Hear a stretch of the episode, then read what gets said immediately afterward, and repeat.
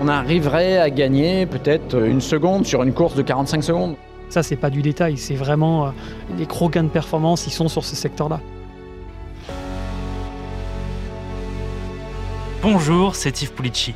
La science au service de la performance. Parfois, il suffit de millièmes de seconde pour monter sur le podium ou pour remporter la médaille d'or. Alors, pour mettre toutes les chances de leur côté, la Fédération française de cyclisme a investi des millions d'euros dans la recherche. Dans cet épisode, on fait un tour des innovations techniques pour les Jeux olympiques.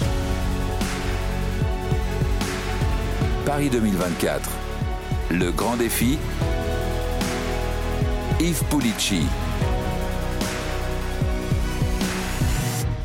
Il fallait au moins une journée entière à la Fédération française de cyclisme pour présenter tous leurs efforts de recherche. Ça commence en région parisienne, à Saint-Cyr-l'École, à l'Institut aéronautique, dans sa soufflerie, des vélos et des mannequins. Vous pouvez m'expliquer ce qu'on voit devant le, le cycliste Devant le mannequin Alors devant le mannequin, en fait, on a une caméra du haut et une caméra de profil avec un détourage.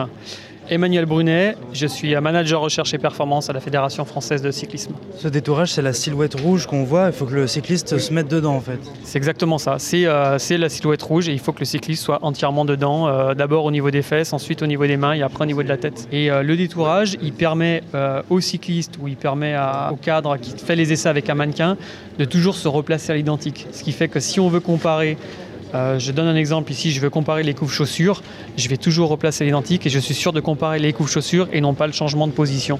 Et ça, c'est la position qui, qui permet d'aller vite, c'est ça? Tous les athlètes ici ont passé beaucoup de séquences à améliorer leur position. Et quand on dit améliorer leur position, c'est être plus aérodynamique. C'est-à-dire le chiffre est de plus en plus bas. Et euh, plus il est bas, plus ils ont une capacité à rouler vite. Ça, c'est incontournable. On ne peut pas se passer de ça pour rouler très vite. Quoi. Si on le fait pas, on est sûr de pas avoir le résultat par contre. Incontournable aussi de calculer l'aérodynamisme dans une soufflerie pour le directeur de l'Institut aérotechnique qui réalise ces tests, Robert Clodoald. C'est une soufflerie en fait qu'on a adaptée vraiment pour le cyclisme dans le cadre de ce projet euh, où on peut permettre de faire toutes les mesures sur, euh, sur un cycliste. Oui, c'est normal de voir des vélos euh, dans une soufflerie. C'est même de plus en plus euh, normal. La plupart des grandes nations de cyclisme développent l'aéro euh, des cyclistes en soufflerie. Vous pouvez me la décrire à quoi ça ressemble? On est entre deux murs orange. Alors là, ça c'est la, la veine d'essai. Donc en fait, c'est vraiment la partie, le cœur de la soufflerie où on fait les essais, euh, les mesures et où le vent est en fait est le plus rapide. Cette soufflerie-là, elle permet d'aller jusqu'à 140 km/h, mais en fait, pour le cyclisme, on l'utilise jusqu'à 80 km/h. Et au milieu, il y a des vélos. Et au milieu, il y a un vélo qui est posé en fait sur, euh, nous on appelle une balance. En fait, c'est un peu comme un énorme pèse-personne en fait, et euh, qui mesure les forces en fait qui sont créées par le vent.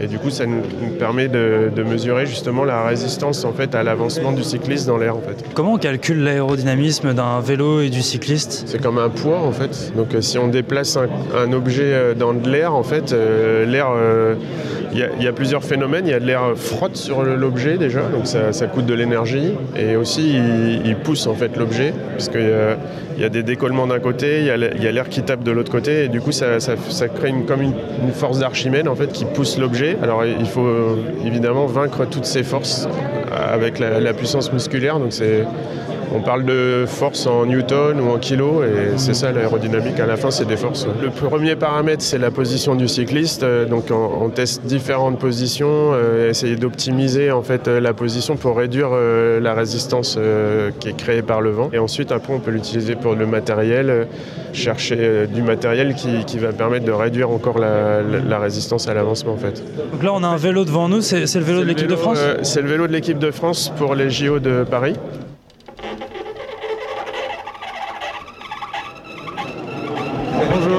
Avez participé à la conception du vélo. En partie, Jean-Christophe Perrault et j'ai cette double casquette euh, d'ancien athlète mais aussi euh, d'ingénieur INSA.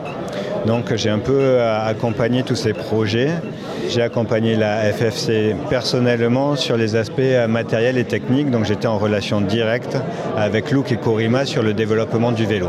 Look et Corima, le fabricant des roues, sont euh, les équipementiers de la Fédération française de cyclisme. C'est un vélo euh, qui en fait s'inspire de la philosophie de dire qu'on se retrouve en compétition, on se retrouve avec un ensemble vélo et athlète. Et l'objectif, euh, c'était d'optimiser euh, l'aéro de l'ensemble. Donc euh, visuellement pour la radio, euh, des bases et des haubans, donc la partie arrière du vélo, très élargie pour favoriser l'écoulement du fluide autour de l'athlète et du vélo. La, la fourche avant est élargie aussi. Le guidon, c'est une position spéciale. J'avais vu, il y avait un espace aussi en dessous de la selle. Voilà, donc euh, notre travail a consisté à diminuer euh, ces frictions euh, avec euh, l'écoulement de l'air pour avoir moins à produire d'énergie pour avancer tout aussi vite et certainement essayer d'aller encore plus vite.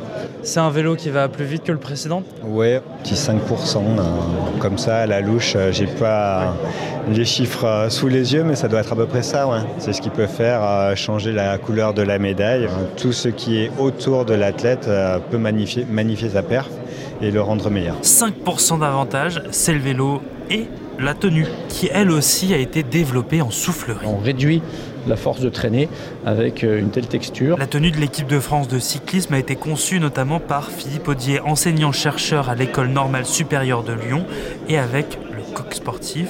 Et elle a une particularité, des lignes épaisses le long des bras. Ces, ces structures-là qu'on voit, c'est pas, c'est pas une rugosité euh, à petite échelle, ces lignes-là qu'on voit, qui vont en fait à, créer de la turbulence dans l'écoulement. Et de manière surprenante, quand on crée de la turbulence dans l'écoulement, on réduit en fait la, euh, la force qui est exercée par, le, par le fluide sur, le, sur l'objet question. Parce que moi, je pensais qu'il fallait être le plus lisse possible pour, euh, pour aller vite. Alors c'est vrai, dès que l'objet est gros, hein, sur un avion, sur une voiture, vous n'avez pas des, des structures comme ça. Mais dès- quand l'objet est petit, on gagne, euh, alors petit, ça dépend aussi de la vitesse, hein, euh, mais quand l'objet est petit, on gagne effectivement à, apporter ces structures qui vont déclencher un petit peu de turbulence et rendre l'objet plus aérodynamique. Maintenant, ce qu'on ne savait pas, c'était quel type de structure exactement, et on a clairement montré, alors il y a des courbes qui montrent que euh, pour plein de tissus différents, certains avec des structures comme ça, d'autres avec des structures à plus petite échelle, etc.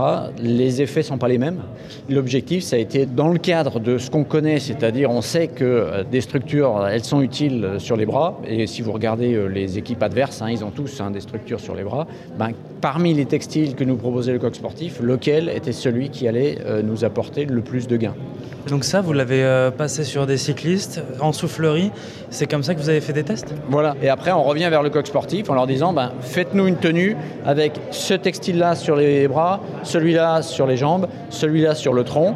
Alors, on n'en a pas demandé une seule, on a quand même demandé plusieurs. Plusieurs combinaisons, on en avait six différents, des prototypes. Et donc là, c'était dernier, la dernière étape. C'était une, une combinaison prototype du type de celle que vous voyez sur le mannequin blanc devant, mais qu'on a testé. Alors là, pour l'exemple, on l'a mis sur un mannequin, mais dans les tests, on les a fait sur le, le vrai athlète. Donc, d'ailleurs, l'athlète dont les mesures ont servi pour faire le mannequin, donc Benjamin Thomas, et Sébastien Vigier, dont les mesures ont servi pour faire le mannequin euh, jaune là.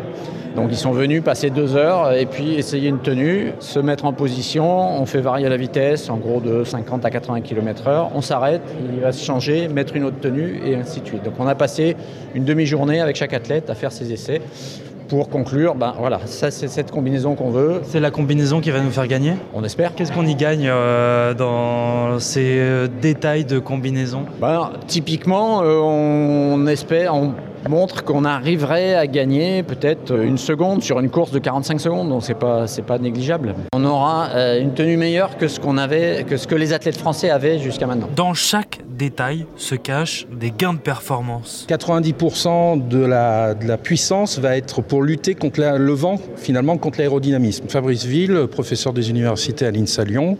Je suis enseignant en génie mécanique et chercheur en tribologie, la science qui étudie le frottement, l'usure et la lubrification. Qu'est-ce qui frotte sur un vélo? Ah, il y a beaucoup de choses qui frottent dans un vélo et nous en particulier on s'est intéressé à la transmission par chaîne. Donc c'est une transmission où on a un plateau, un pignon, une chaîne. Ça paraît très simple sur le principe, mais en fait derrière se cache tout un tas de, problématiques mécaniques et en particulier bah, on a des frottements dans les maillons, on a les maillons qui frottent sur le plateau, etc. Et tout ça, nous on a essayé de comprendre comment ça se passait et voir s'il y avait des gains de performance possibles. Et donc alors ce qui est intéressant déjà d'une part, c'est de se rendre compte qu'il existe plein de marques sur les plateaux, plein de marques sur les chaînes et en fait les écarts ne sont pas suffisants pour euh, justifier de prendre telle ou telle marque. Ce qui est plutôt rassurant parce que ça veut dire pour nos athlètes, en particulier quand ils se retrouvent face aux Britanniques qui arrivent souvent avec du nouveau matériel, des nouvelles marques, etc., que c'est pas ça qui va faire la différence. Le point le plus important, c'est l'attention de chaîne qui doit être respectée. Et ça, le résultat intéressant qu'on a vu, c'est que finalement, les techniciens et les athlètes sont déjà en capacité de quasiment trouver l'optimum du réglage.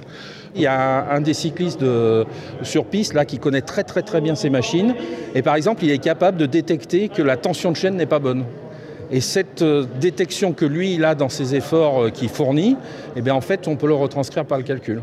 Via la tension de chaîne, on voit qu'effectivement, le, le, couple qui va passer ne va pas passer de la même façon. Donc, ouais, ressenti, terrain, science, ça va de concert et ça nous permet d'aller dans les bonnes directions aussi scientifiques et pas se perdre dans des détails inutiles. Donc nous, ce qu'on a renforcé derrière, c'est simplement de dire, eh bien, essayez avant de démarrer la course de vérifier que la tension est la bonne. Juste ce point-là, parce que là, ça fait des différences.